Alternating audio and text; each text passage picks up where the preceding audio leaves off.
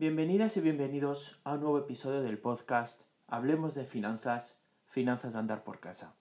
Un podcast enfocado en todos aquellos temas relacionados con las finanzas personales. Este es el episodio 6, Invertir en periodos de crisis. Este no es un episodio como los que venís escuchando, sino que de vez en cuando haré alguno con un contenido más específico, con un contenido más actual y que se salga un poco del esquema del resto. Y este es el primero de ellos. Creo que es importante saber no solo cómo llevar nuestras finanzas personales, sino también saber de aquellos temas que pueden tener un impacto sobre ellos. Y uno de ellos es invertir en bolsa. En este episodio hablaremos de aquellos aspectos que debéis tener en cuenta si os habéis planteado invertir en bolsa o ya lo estáis haciendo y puede llegar un momento de crisis. No me demoro más, así que empezamos.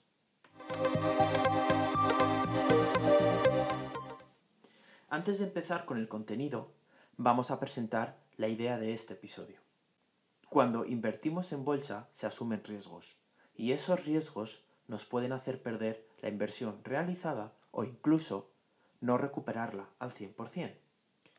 Especialmente en tiempos de crisis, cuando el valor de las acciones en el mercado de valores tiende a la baja, provocando que en lo que habéis invertido disminuya de valor.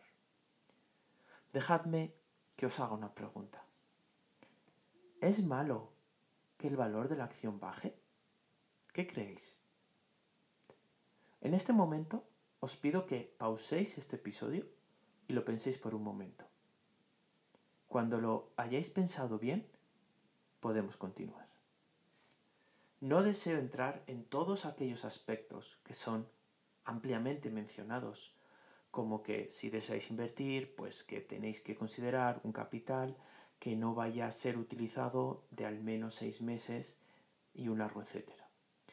Este y otros aspectos se pueden mencionar en otros episodios, pero no es el objetivo de este. El objetivo principal de este episodio es haceros ver aquellos hechos que tal vez se pasan por alto a la hora de invertir en momentos de crisis, o bien a la hora de hacer un seguimiento de la inversión realizada en estos momentos. Por ello, he detallado cinco tips, consejos, aspectos o como lo queráis llamar, a tener en cuenta. Y son 1. Mantener la calma. 2. A pesar de los movimientos del mercado, la ganancia o pérdida no es real, solo es real cuando se materializa. 3. Es precisamente en estos momentos cuando conviene invertir. 4. Seguir ahorrando. Y 5. Reflexionar sobre nuestra disposición al riesgo o nuestro apetito al riesgo. Así que vamos con ellos. El primero de ellos es mantener la calma. Es una realidad que la volatilidad del mercado en periodos de crisis es mayor. Por ello, es necesario mantener la calma, ya que la volatilidad muestra lo revuelto que está el mercado. Debéis entender que el mercado nunca va a permanecer estable, pues está en continuo movimiento.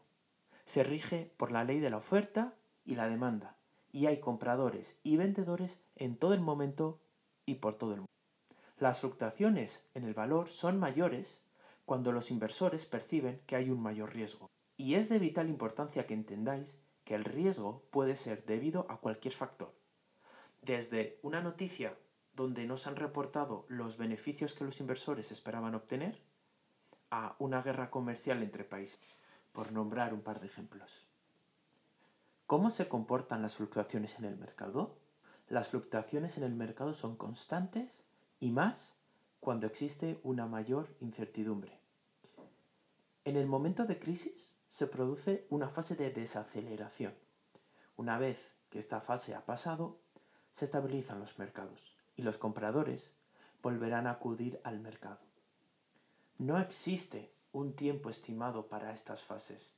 Depende de las decisiones económicas, del tipo de interés, del consumo, de ahorro, de la inversión, etc. Tras esta fase, de nuevo, se vivirá un momento alcista en el mercado. El mundo de las finanzas tiene un componente psicológico muy alto. ¿Qué significa esto?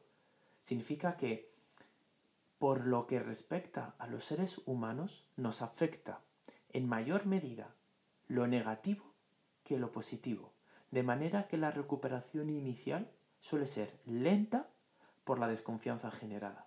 Tras ese periodo transitorio de incertidumbre, volverá a acontecer una época alcista en el mercado. El segundo de ellos es que, a pesar de los movimientos del mercado, la ganancia no es real. Solo es real cuando se materializa. Lo voy a repetir porque es muy importante. La ganancia o pérdida no es real. Está claro que la inversión que poseáis descenderá de valor, pero eso no significa una pérdida real de dinero. Ese valor sigue en el mercado, por lo que su valor está en continuo cambio. La ganancia o pérdida solo se materializa, es decir, solo se hace real cuando se produce la venta de las acciones. Por eso, es imprescindible entender el mercado financiero. Si decidís que necesitáis disponer de ese capital invertido, realizad la venta. Pero en ese momento debéis ser conscientes de que la pérdida o ganancia se hace real, no antes. El tercero es que precisamente en estos momentos es cuando hay que invertir. Puede parecer un poco paradójico, pero os pido que escuchéis y entendáis el razonamiento, para que se entienda.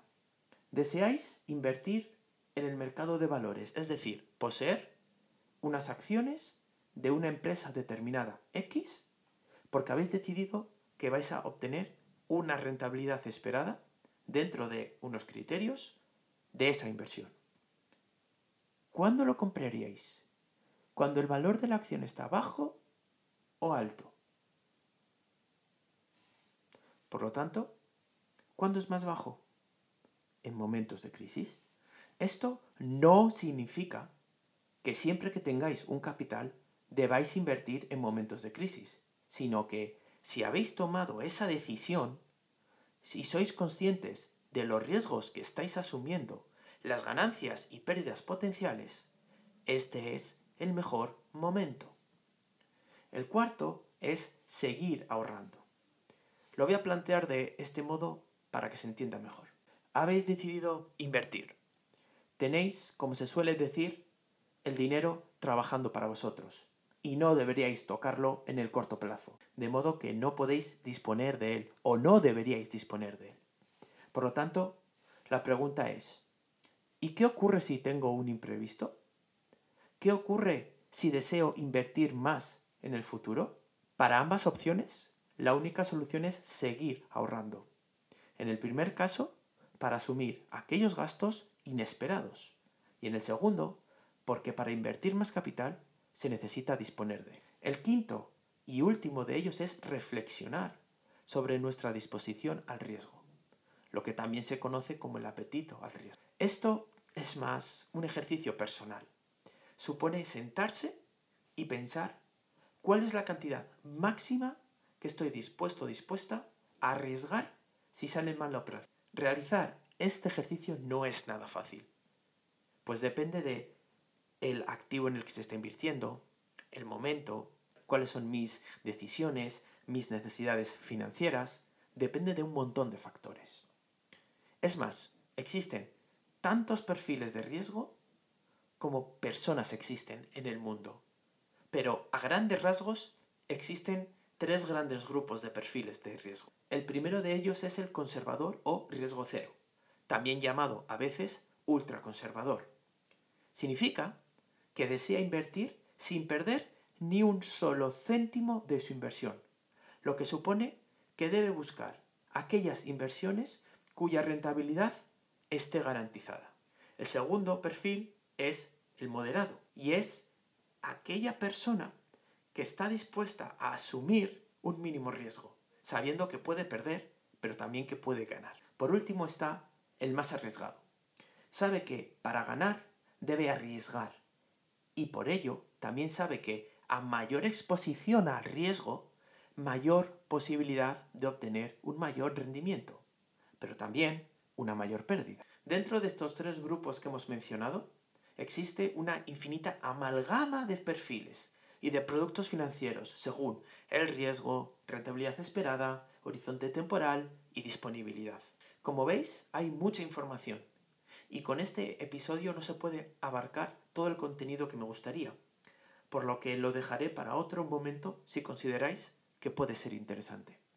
Para concluir, solo deciros que cada uno de vosotros debería estudiar y realizar su perfil de riesgo a la hora de invertir y en función de ese resultado realizar la inversión que mejor se ajusta a sus características. Antes de despedirme, quería hacer un resumen de las ideas principales. Hemos hablado de aquellos cinco aspectos a tener en cuenta a la hora de invertir en momentos de crisis. El primero de ellos es mantener la calma, pues las fluctuaciones son más acusadas y por lo tanto la variación en el valor es más variable. Es decir, debéis tener claro que es algo temporal. El precio está en continuo movimiento. El segundo de ellos es que el valor de venta no es el que veis en tiempo real. Ese es el precio de mercado. Este valor se materializa en el momento de la venta. Lo mismo para la compra. Es decir, que se gana o se pierde en el momento de la venta en función del precio de compra. El tercero es la idea de que el mejor momento para invertir es en tiempos de crisis, pues el valor de las acciones es más bajo. El cuarto es seguir ahorrando, bien para cubrir imprevistos, bien para invertir más en el futuro. Y por último, realizar un estudio del perfil del riesgo de cada uno de vosotros para establecer el riesgo máximo a asumir y por tanto la cantidad máxima que estáis dispuestos, dispuestas a perder. En función de este perfil de riesgo, es importante crear la estrategia de inversión dentro de todos los distintos productos de inversión que existen en el mercado. Como podéis ver, las crisis son una gran oportunidad de inversión, siempre y cuando lo tengáis muy claro y hayáis decidido que lo vais a llevar a cabo. Lo repito, son una gran oportunidad siempre y cuando lo tengáis muy claro y hayáis decidido que lo vais a llevar a cabo. De nuevo, agradeceros vuestro tiempo y espero que os haya gustado y resultado interesante. Si hay algún punto que consideréis que deba ser matizado, reexplicado o corregido, no dudéis en poneros en contacto conmigo, bien en los comentarios, bien a través del correo electrónico finanzaspodcast.gmail.com Lo repito, finanzaspodcast.gmail.com Muchas gracias y nos escuchamos en el próximo episodio.